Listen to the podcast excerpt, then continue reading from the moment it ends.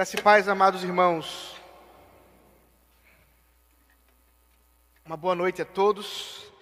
É uma alegria poder voltar a estar com os irmãos em adoração, poder trazer da parte dele palavra, exortações, edificação.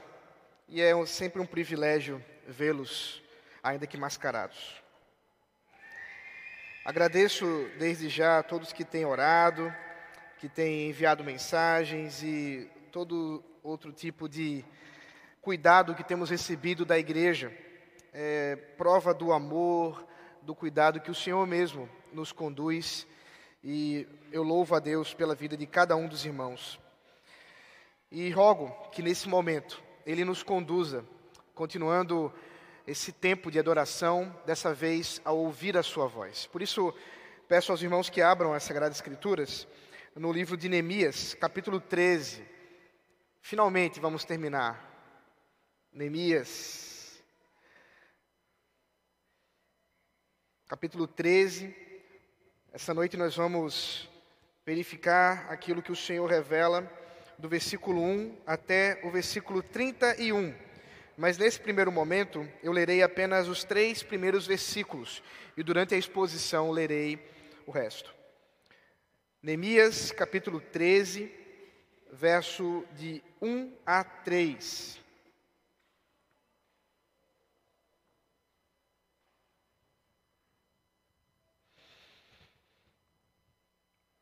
Esperei tempo suficiente, presbítero André. Esperei tempo suficiente para que as crianças possam achar. Diz assim a palavra do Senhor.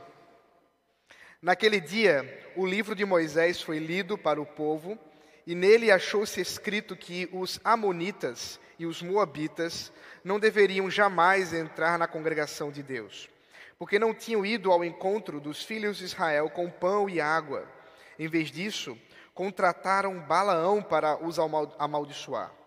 Mas o nosso Deus transformou a maldição em bênção.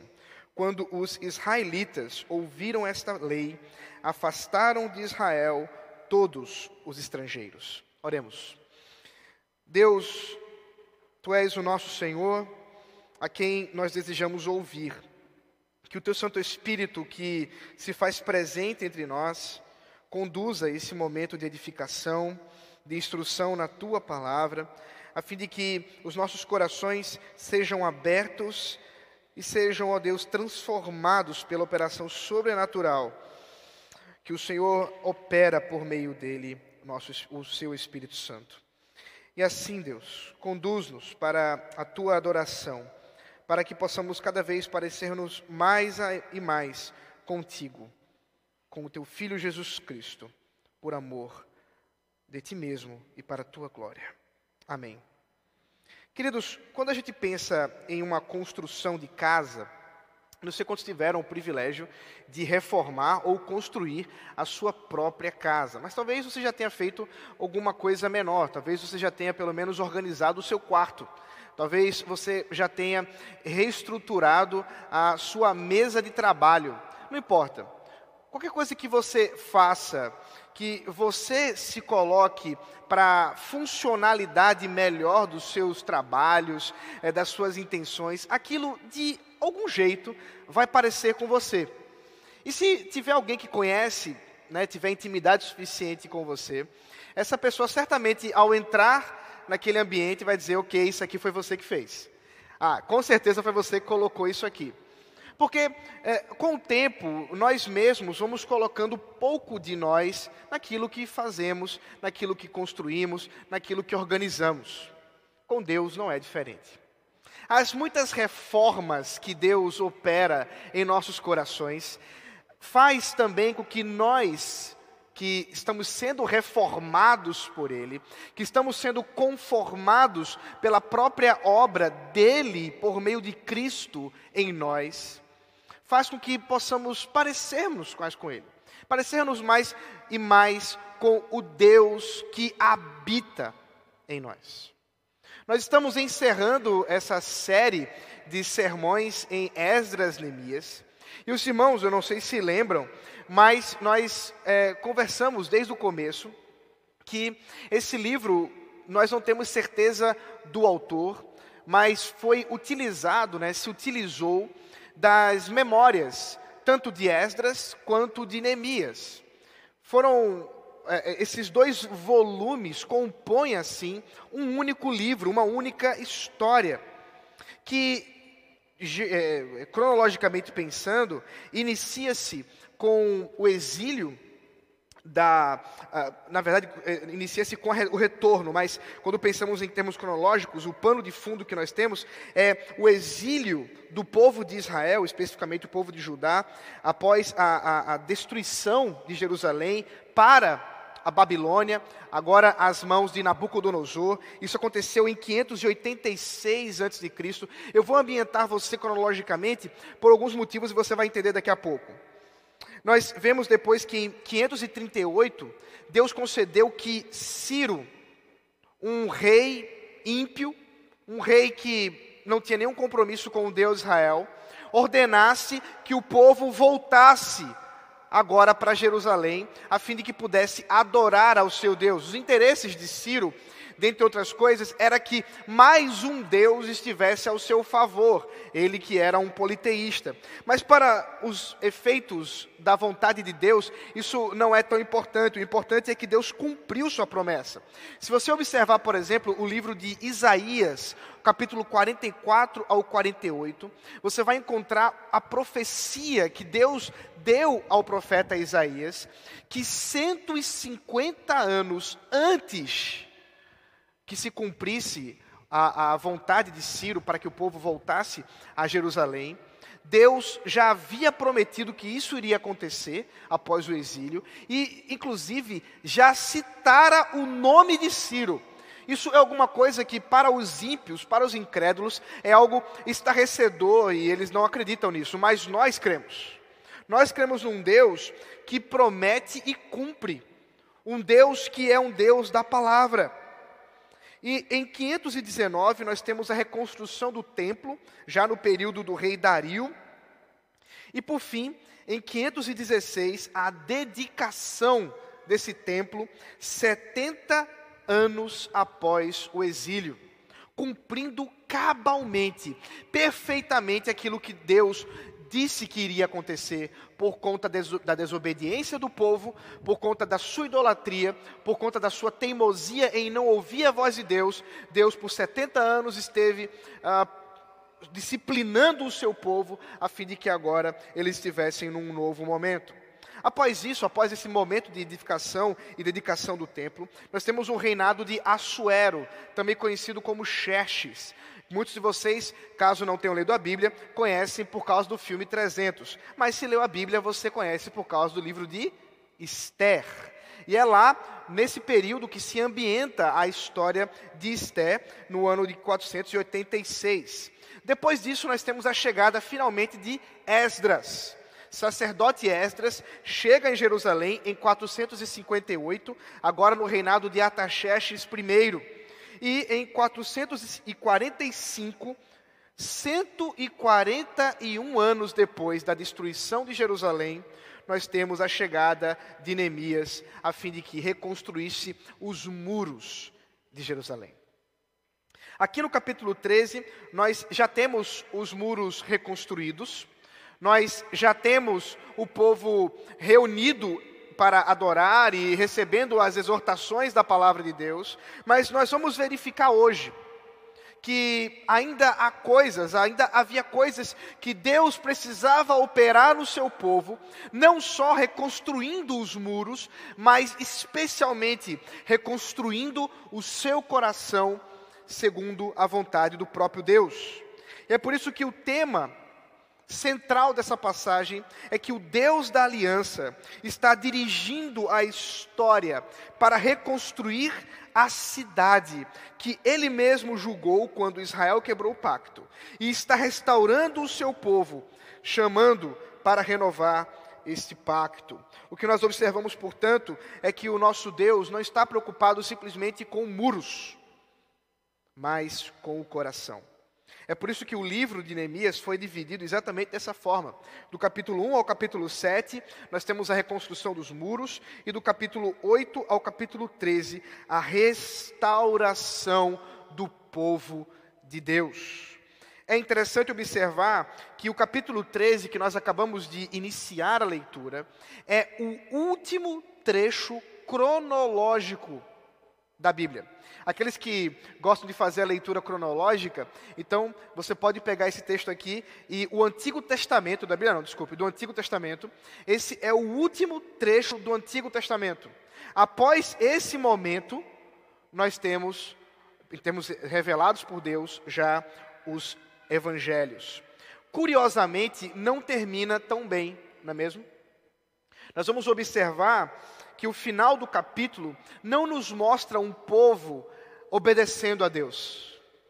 Não nos mostra um povo completamente restaurado segundo a vontade de Deus. Nos mostra Neemias suando a camisa, batendo em alguns, inclusive, nós vamos ver isso daqui a pouco, por causa da desobediência do povo.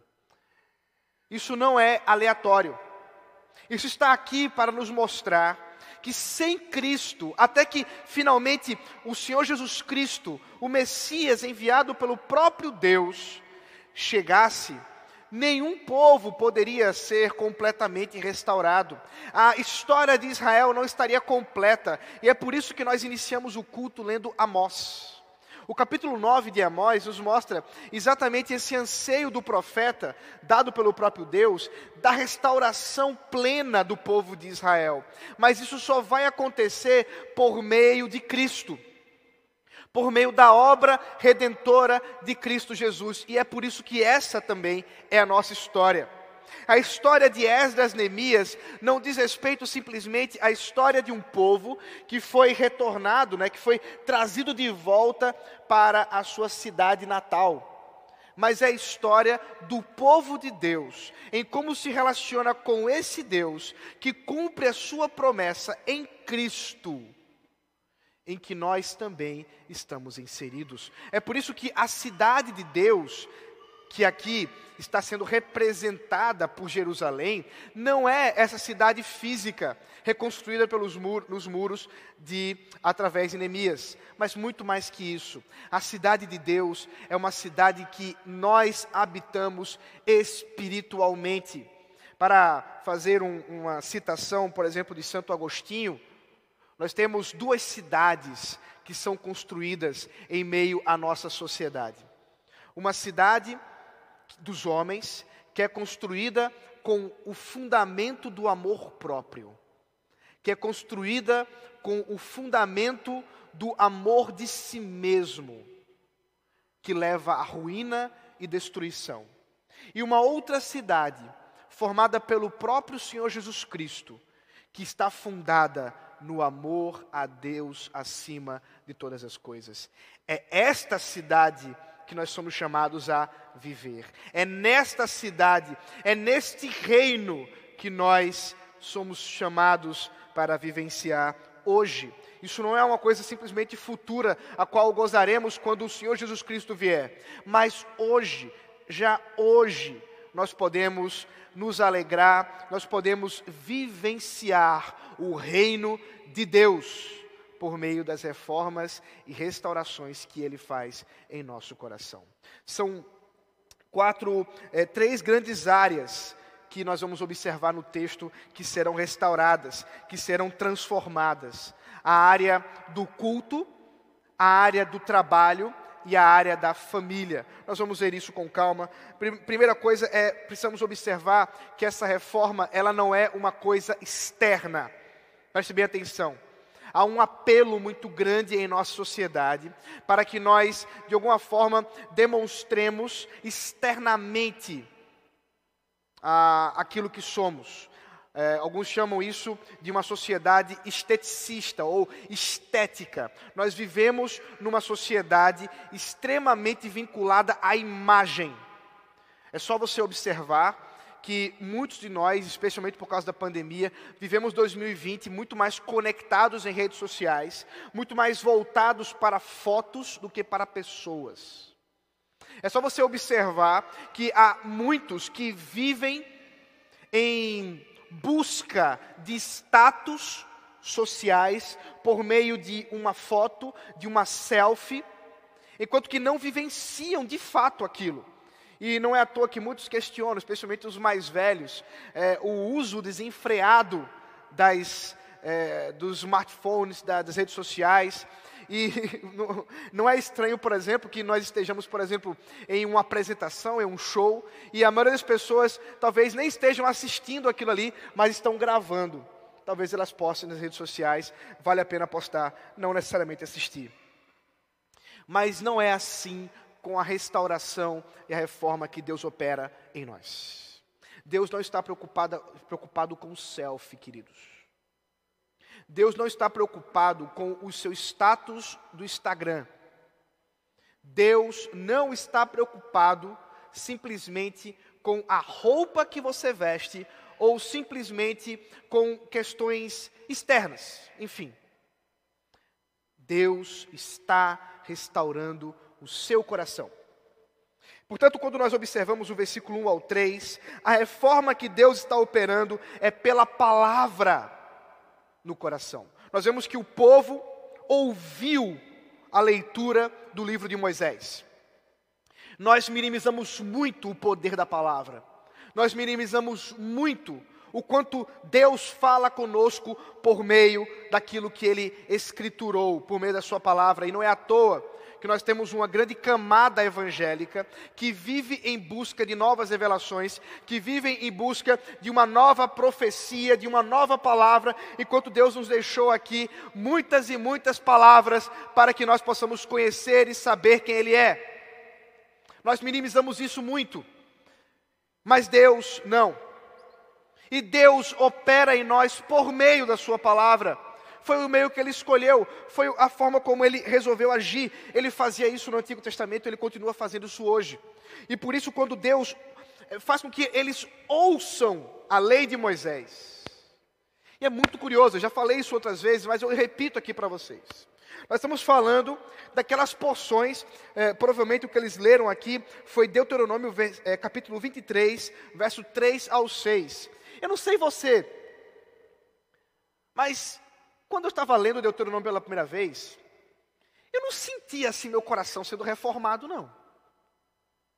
Eu não sei você, mas a dificuldade é muito grande de entender o que aquela legislação toda diz respeito a mim. Mas aqui está um povo que, pela ação do Espírito Santo, quando ouviram a lei do Senhor sendo lida, o seu coração estremeceu. Esses homens e mulheres foram transformados por Deus, para que obedecessem a Sua palavra. O que acontece aqui nos primeiros momentos? Nós temos a presença de Amonitas e Moabitas diante da congregação do Senhor, o que era proibido. O povo Amonita e Moabita foi formado através do incesto de Ló e suas filhas. Não sei quantos lembram dessa história. Ló estava em Sodoma. Na verdade, inicialmente, Ló andava com Abraão, seu tio, e por causa da riqueza, veja o problema, eles resolveram se separar. Estavam muito ricos, não conseguiam mais andar juntos. E Abraão disse: Ló, escolha um lugar para que você possa morar. E Ló olhou para as campinas de Sodoma e disse: ali, naquela proximidade. E o texto nos fala, em Gênesis, que Ló começou a morar próximo de Sodoma. Mas quando nós vemos a sequência da história, quando os anjos finalmente surgem, próprio Deus aparece diante de Abraão e come churrasco com coalhada, e Deus vai, ou os anjos vão até Sodoma, eles encontram Ló nos portões de Sodoma. Ló não era agora mais apenas um vizinho da cidade, mas agora ele participava da cidade, participava da política da cidade, é, isso significa estar nos portões, e inclusive suas filhas já estavam é, noivas de pessoas daquela cidade corrupta, Sodoma. E Deus destrói, você sabe a história, Deus destrói a cidade, a mulher de Ló é, é morre por conta da sua desobediência, e finalmente estão Ló e suas filhas E elas têm uma belíssima ideia que só pode vir da profundeza do, do inferno de quem vive numa cultura extremamente ímpia, que é embebedar o seu pai e ter relações com ele. É isso que acontece, e daí nascem os povos amonitas e moabitas. Depois disso, nós temos que, quando o povo volta do Egito, eles estão peregrinos no Egito. Os, esses povos, formados através dessa união incestuosa, agora estão é, vendo Israel voltar às terras de Canaã, e eles bolam um plano para que Israel seja destruído. E o plano é contratar um profeta. E aí nós temos a história de Balaão. Uma história muito curiosa, que quanto mais Balaão tenta, tentava profetizar contra Israel, Deus abençoava Israel. E no meio disso tudo, portanto, Deus ordena que esses dois povos não estejam na sua presença na congregação. É claro que o problema, queridos, não é simplesmente uma questão é, nacional. Eu, eu, já disse isso em outros momentos, mas é, é bom lembrar: isso não é racismo da parte de Deus. É, Deus não está dizendo assim, olha, eu não gosto desse povo simplesmente porque eles nasceram em outro lugar. O problema é a corrupção que esse povo trazia para Israel, e nós vamos ver que a corrupção foi muito grande, e inclusive para a adoração a Deus. O que nós observamos, portanto, é que Israel estava é, corrupto, impuro diante de Deus por ter permitido que esse povo, esses povos, fizessem ali morada, inclusive se relacionassem os filhos. Nós vamos ver daqui a pouco isso. Esses relacionamentos mistos trouxeram um grande problema para Israel e mostrava o, a falta de compromisso do povo de Deus com o seu próprio Senhor. Agora, portanto, eles são chamados a se apartar da incredulidade, a se apartar da desobediência e se voltar a Deus. Vejam isso. Versículo 3: Quando os israelitas ouviram esta lei, afastaram de Israel todos os estrangeiros. Queridos, nós somos chamados nessa noite, exortados pela palavra do Senhor, a ouvir a voz de Deus que diz: cuidado com a impureza que você deixa em seu coração. A presença de estrangeiros dentro do povo de Israel é simbólica no que diz respeito à nossa vida, porque nos mostra o quanto Deus está compromissado conosco por inteiro e que nós não podemos reservar uma parte da nossa vida para as nossas próprias vontades, mas antes, tudo diz respeito a Deus. E é por isso que a partir do versículo 4, o texto vai nos mostrar essas, pelo menos essas três grandes áreas que nós devemos devotar completamente ao Senhor e que precisamos visitar hoje. Eu quero que você visite comigo isso versículo 4 ao versículo 14, nós temos a reforma no culto, operado pelo próprio Deus. Veja comigo. Antes disto, o sacerdote Eleazibe, encarregado dos depósitos do templo do nosso Deus, parente de Tobias, havia cedido para este uma grande sala Anteriormente, era ali que se depositavam as ofertas de cereais, o incenso, os utensílios, os dízimos e cereais, do vinho, do azeite, que eram destinados aos levitas, cantores e porteiros, bem como as contribuições para os sacerdotes. Mas quando isso aconteceu, eu não estava em Jerusalém, porque no 32º ano de Ataxerxes, rei da Babilônia, eu tinha voltado para junto do rei. Mas, depois de certo tempo, pedi licença ao rei e voltei para Jerusalém. Então soube do mal que Eliasibe havia feito para beneficiar Tobias, cedendo-lhe uma sala dos pátios da casa de Deus. Isso me deixou tão irritado que atirei todos os móveis de Tobias para fora da sala. Então ordenei que purificassem as salas e coloquei ali outra vez os utensílios da casa de Deus com as ofertas de cereais e o incenso. Também soube que as porções dos levitas não estavam sendo dadas a eles, de maneira que os levitas e os cantores que faziam o serviço tinham fugido, cada um para o seu campo. Então repreendi os magistrados e perguntei: por que a casa de Deus ficou abandonada? Reuni os levitas e os cantores e os restituí aos seus postos. Então todos, o, todo Judá trouxe os dízimos dos cereais, do vinho e do azeite aos depósitos. Por tesoureiros dos depósitos pus Selemias, o sacerdote, Zadok, o escrivão, e um levita chamado Pedaías. Como assistente dele pus Hanã, filho de Zacur, filho de Matanias. Estes homens foram achados fiéis e ficaram encarregados de distribuir as porções entre os seus irmãos. Lembra-te de mim, ó meu Deus, e não apagues o bem que eu fiz ao templo de meu Deus e ao seu serviço. Queridos, adoração ao Senhor é algo central na vida do crente. Nós fomos criados por Deus para adorá-lo. Nós fomos criados por Deus para servi-lo.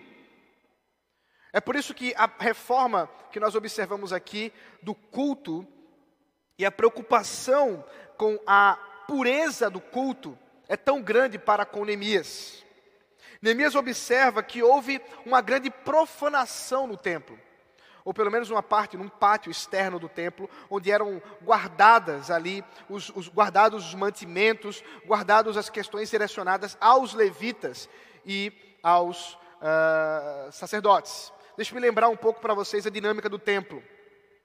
Quando o Senhor ordenou a divisão de Canaã para as tribos de Israel, ele ordenou que uma das tribos não tivesse qualquer terra eles não poderiam lavrar. E o Senhor diz: por quê? Porque eu sou a sua herança.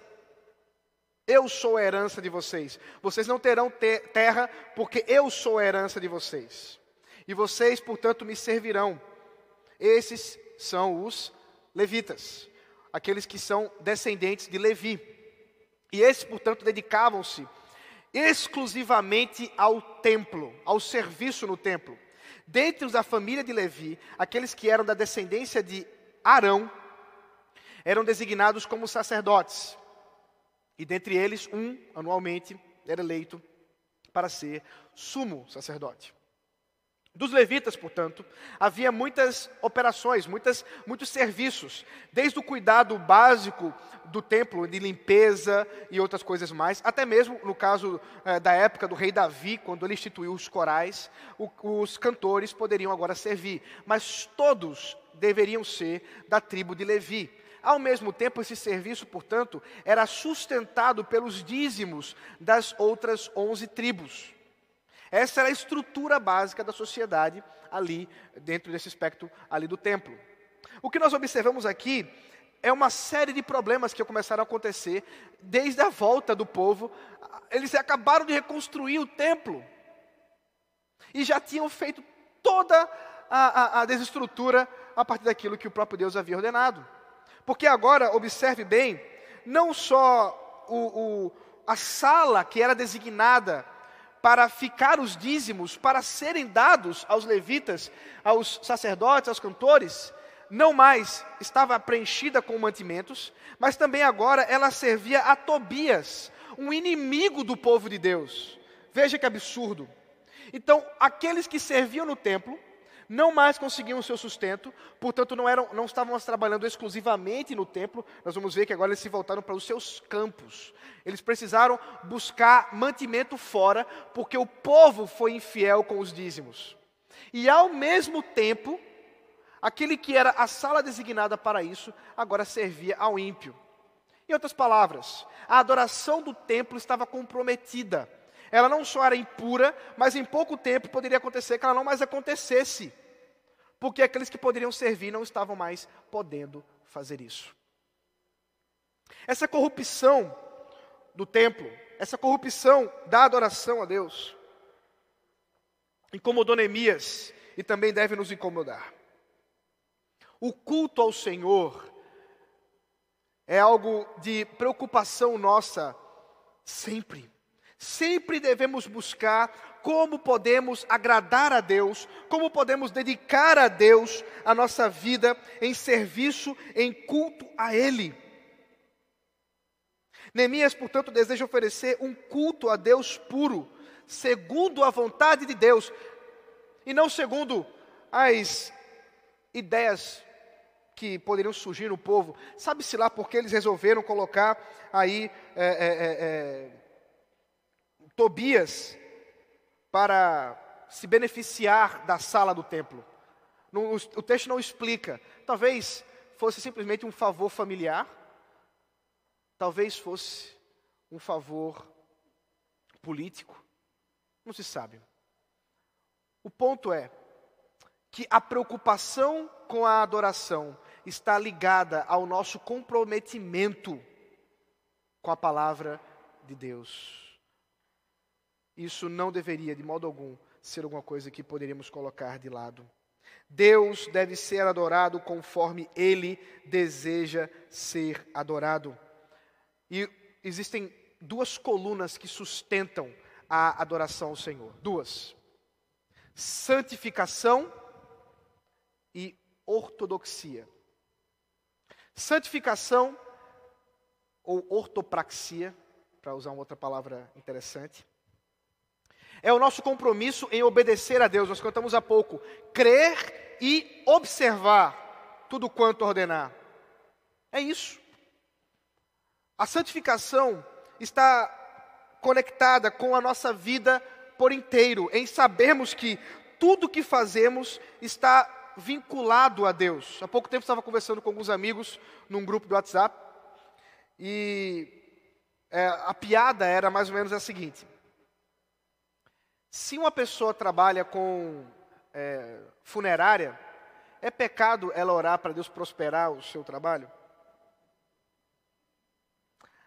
Eu que tive passando por situações relacionadas a funerárias há pouco tempo, posso testemunhar o seguinte: que bom se mais e mais crentes estivessem vinculados ao seu serviço ao Senhor, conforme eles trabalham, inclusive numa funerária. Existem algumas áreas da nossa sociedade de trabalho que há uma grande, um grande apelo à corrupção, a, a jeitinhos, a, a, coisas das mais variadas, terríveis. E não se assustem, mas a, nessa área funerária também existe isso. Eu passei por algumas situações meio constrangedoras por esse tempo. Mas não só isso. Se nós estivéssemos comprometidos com Deus, não só ao vir ao culto, que é fundamental, mas também aquilo que você faz de segunda a sexta no seu trabalho, naquilo que você faz quando você usa seu computador, naquilo que você faz quando você se relaciona com sua esposa, com seu marido, com seus filhos, nós teríamos uma sociedade melhor, mas também estaríamos muito mais comprometidos em adoração e santificação com Deus. Também isso tem a ver, portanto, com ortodoxia, como eu disse, tem a ver com a doutrina correta, porque não há adoração a um Deus qualquer. Para a adoração ser verdadeira, é fundamental que estejamos adorando ao Deus verdadeiro, sabendo quem estamos adorando através da Sua palavra e somente por ela. E, infelizmente, nós vivemos hoje uma crise do culto, uma crise da adoração, em que nós muitas vezes ficamos estarrecidos com o que é cantado, com o que é feito e com o que é pregado nos cultos. E com esse tempo de pandemia, você terminou tendo que acessar muitos e muitos cultos, não terminou tendo, mas é, terminou acessando muitos e muitos cultos. Eu imagino que vocês devem ter visitado muitas igrejas desse Brasil, desse mundo, pela internet. E é assustador. É assustador. Vivemos em tempos difíceis.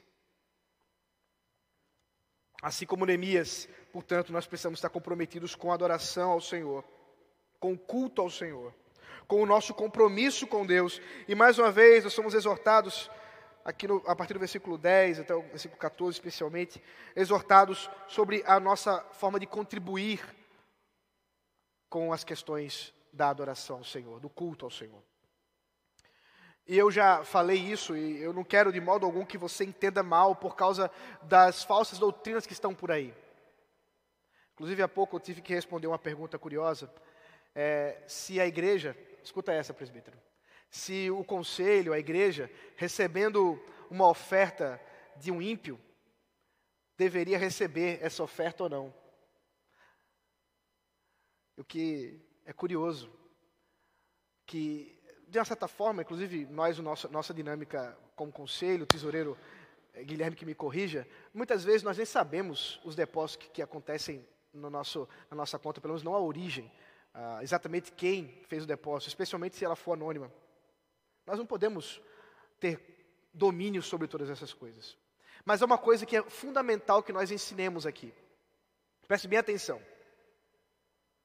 Não adianta o quanto você deposita, o quanto você oferta, o quanto você dizima a igreja. Não adianta se sua vida é impura diante do Senhor. Se você não tem compromisso com Deus, se você não tem compromisso com Cristo, você pode depositar o quanto você quiser, você vai para o inferno do mesmo jeito. Ainda que a igreja tenha trocado as lâmpadas pelas suas ofertas. Não importa.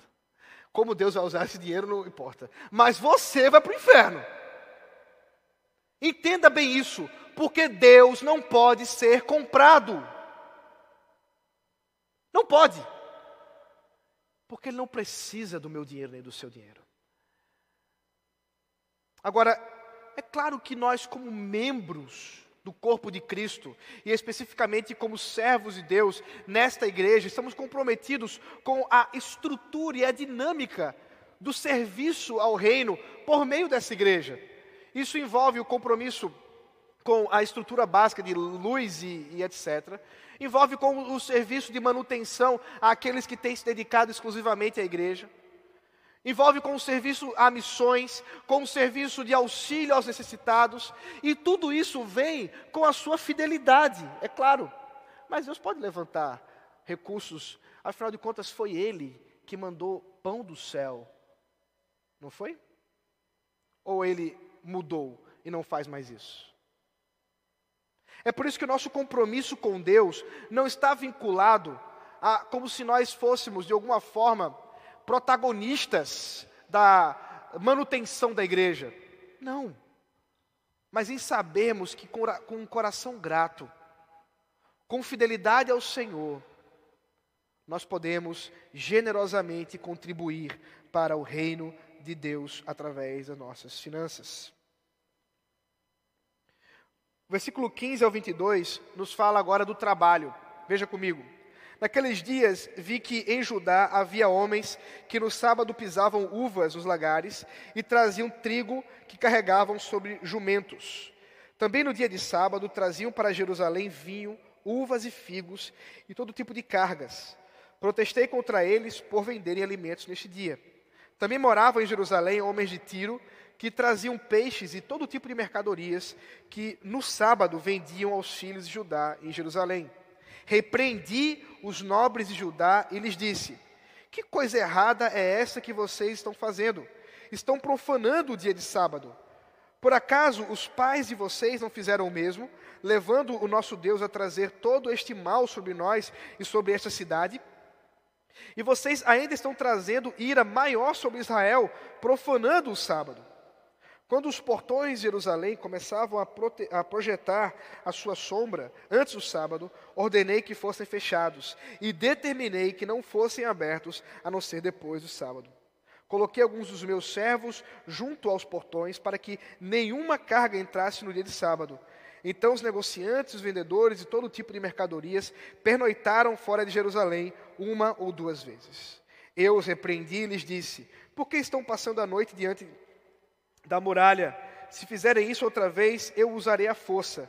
Daí em diante, não voltaram mais no sábado. Também mandei os levitas que se purificassem e viessem guardar os portões, para santificar o dia de sábado. Também nisto, lembra-te de mim, ó meu Deus. Tem piedade de mim por tua grande misericórdia. As relações trabalhistas aqui envolvem confiança no Senhor. Nós precisamos ser lembrados, e o povo precisou ser lembrado, que o pão na nossa mesa não vem simplesmente do suor do nosso trabalho. Porque até mesmo a força e o vigor que você tem para trabalhar vem do Senhor. E acontece que o dia que Deus estabeleceu, o quarto mandamento, o dia que Deus estabeleceu para é, o descanso do seu povo de Israel, o sábado, era um sinal que Deus havia dado para o povo que lembrasse sempre que Ele é quem cuida do seu povo. Por isso que o mandamento diz: lembra-te do dia de sábado para o guardar. Era necessário, portanto, que o povo lembrasse do Senhor, lembrasse que é dele que vem todas as coisas. Observe aqui a situação. Eles estavam lucrando no sábado. Havia vendedores que estavam ali para comprar e para vender no dia de sábado. E agora, Neemias ordena que eles cessassem com tudo isso, porque eles precisavam lembrar que o próprio Deus enviou juízo contra Israel por conta da sua incredulidade e desconfiança para com o Senhor. Os nobres estavam lucrando no meio dessa situação. A semelhança de, queridos, dessa situação do sábado, nós também somos chamados a confiar no Senhor. O dia do Senhor, que o Senhor estabeleceu para o seu culto, para nós hoje, o dia da ressurreição, o dia de Cristo, o dia do próprio Deus, o domingo, o primeiro dia da semana, é um dia que nós lembramos que dos seis dias que trabalhamos, esse sétimo nos trará a confiança e a certeza de que não há seis dias de trabalho se não houver o dia de descanso do Senhor.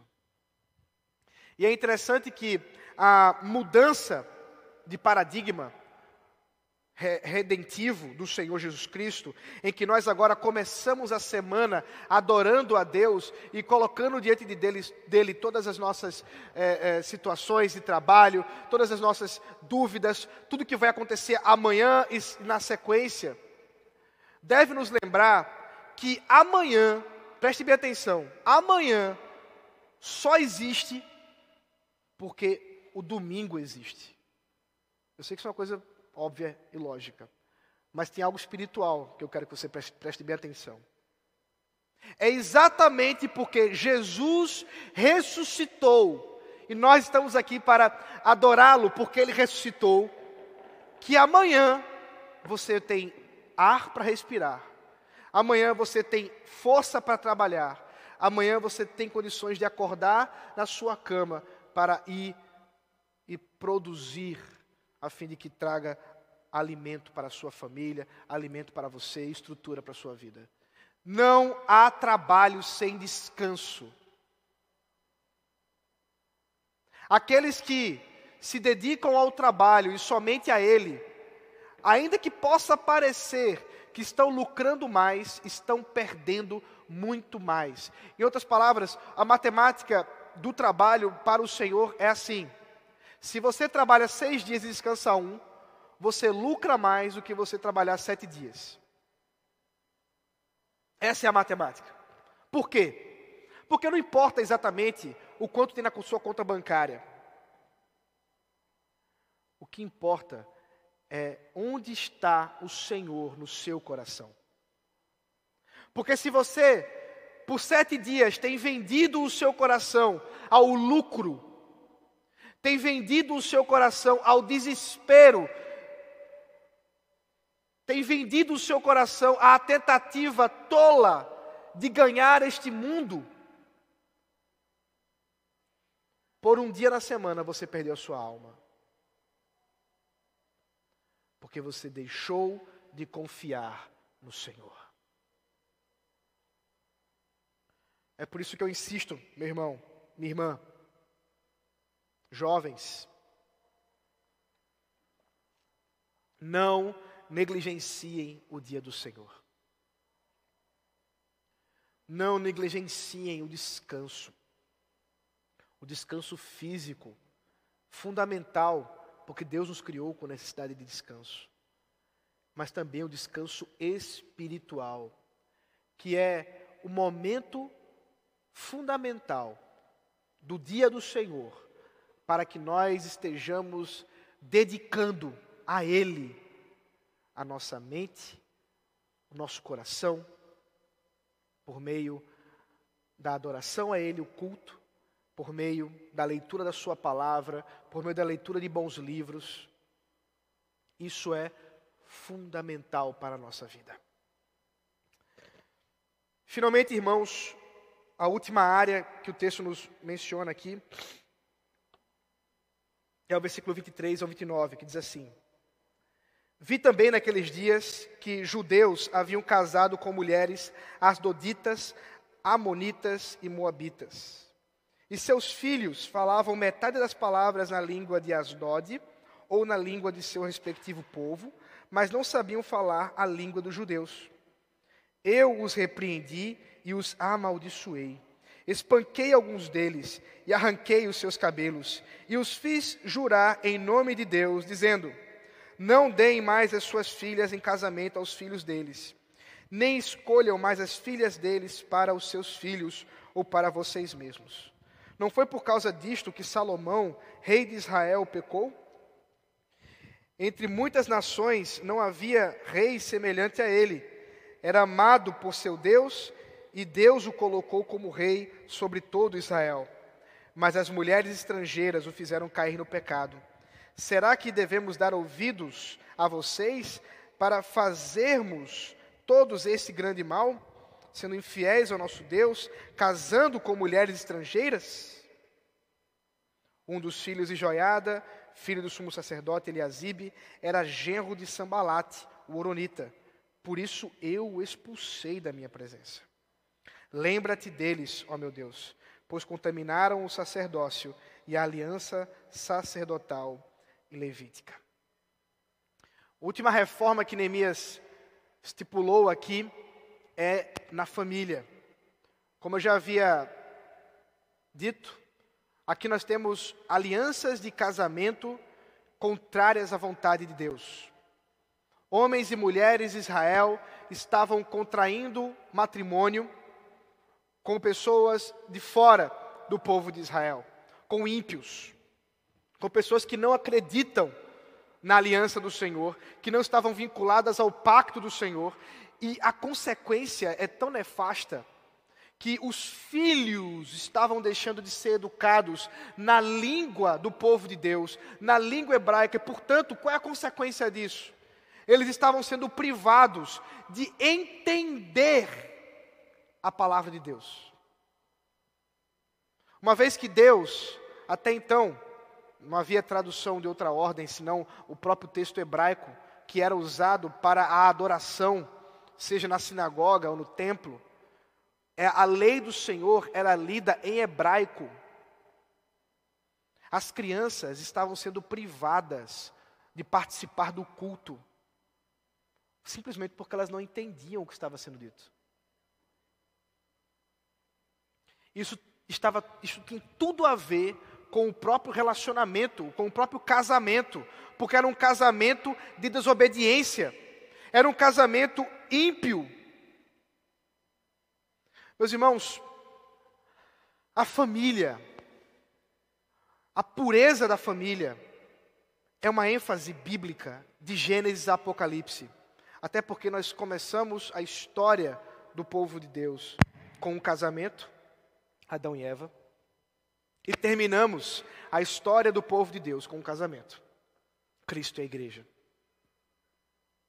Família, portanto, é algo fundamental para Deus. Porque foi assim que ele escolheu que nós nos organizássemos. E o núcleo mais fundamental da sociedade e da própria igreja é a família. Nós aqui estamos reunidos como família do Senhor mas também, em termos menores, temos várias famílias aqui representadas. É assim que Deus deseja. Isso, portanto, faz parte da nossa vida como um todo.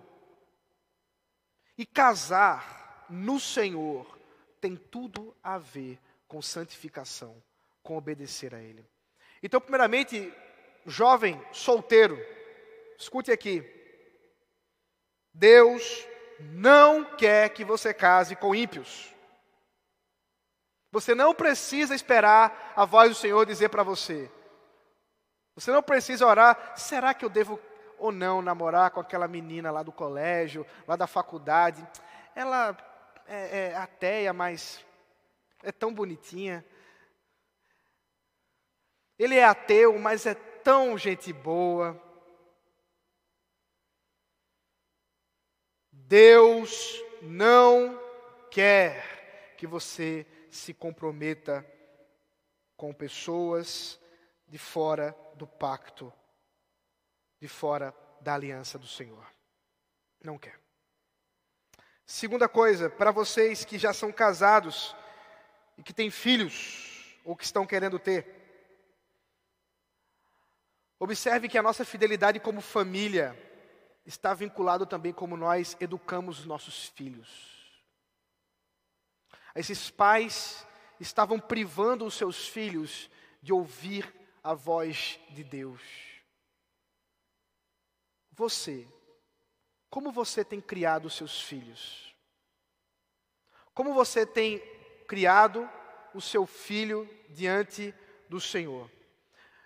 É comum quando nós vamos fazer o batismo infantil, perguntarmos aos pais se eles se comprometem em ensinar os seus filhos a ler. É o que diz o, o manual de culto da IPB. É antigo. É muito interessante. Os pais ensinando seus filhos a ler. É interessante porque geralmente a gente responde isso de maneira muito não pensada.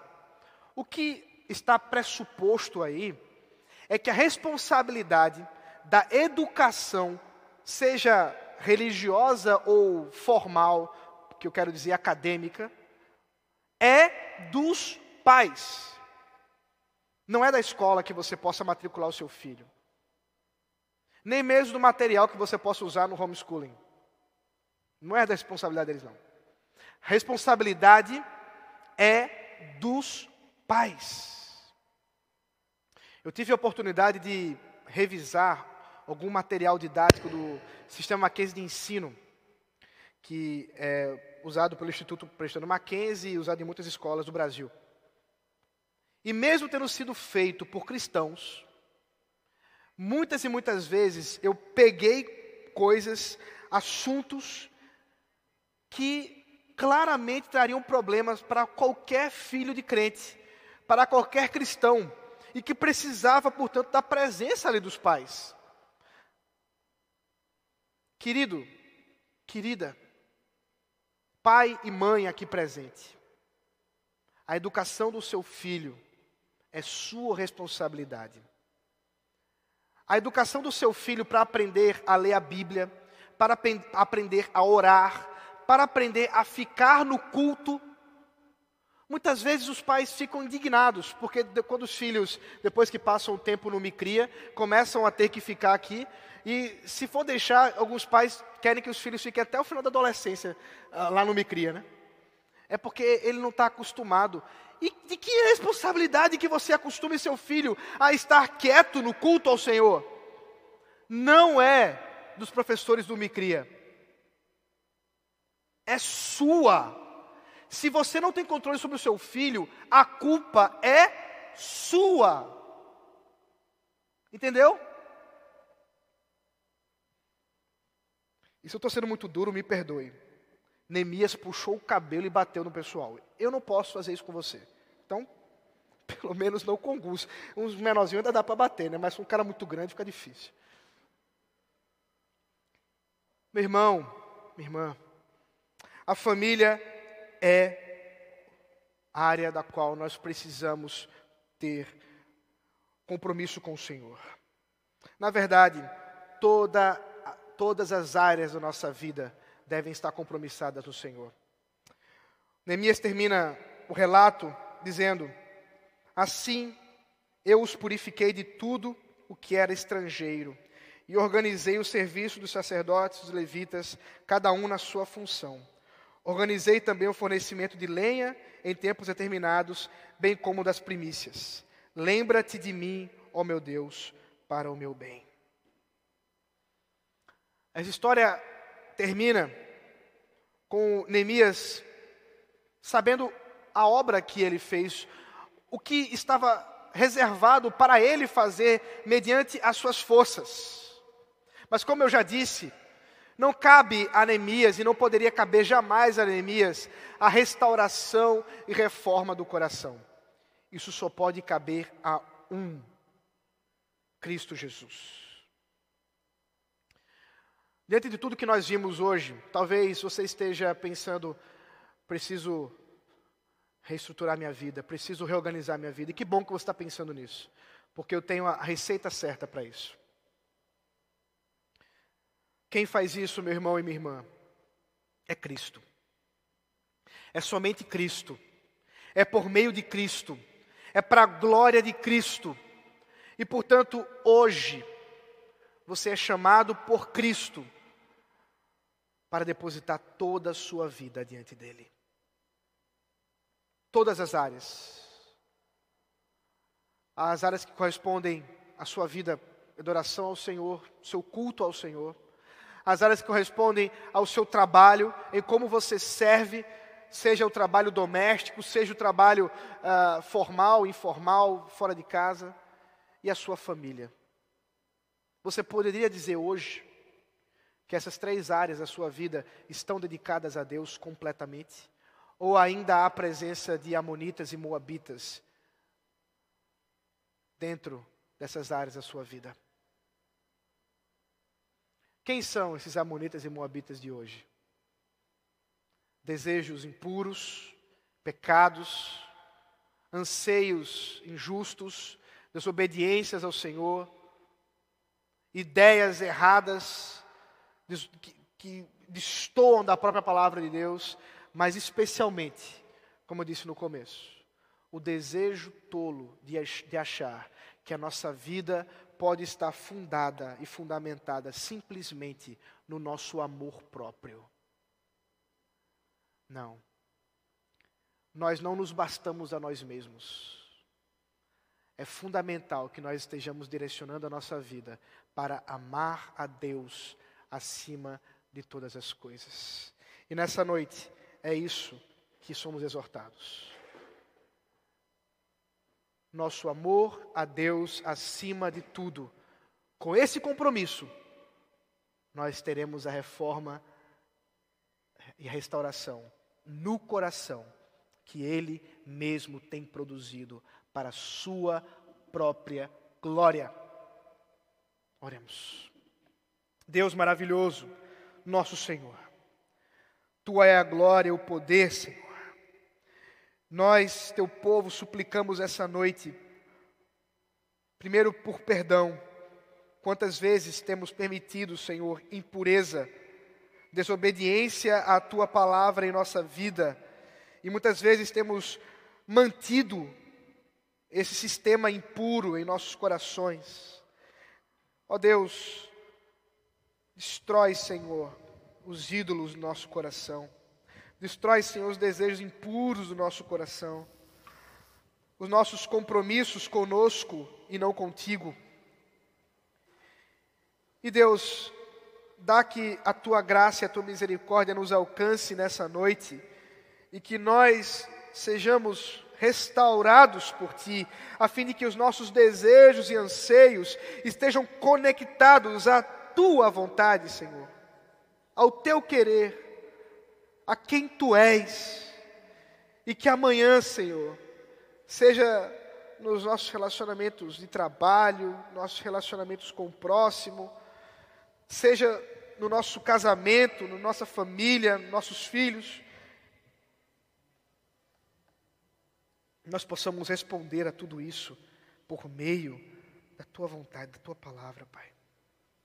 Abençoa-nos, Senhor, para sermos igreja fiel compromissada contigo, e não achados infiéis, onde não temos levado a sério a tua palavra. Abençoa-nos, Senhor, pela tua graça e misericórdia. Em nome de Jesus. Amém.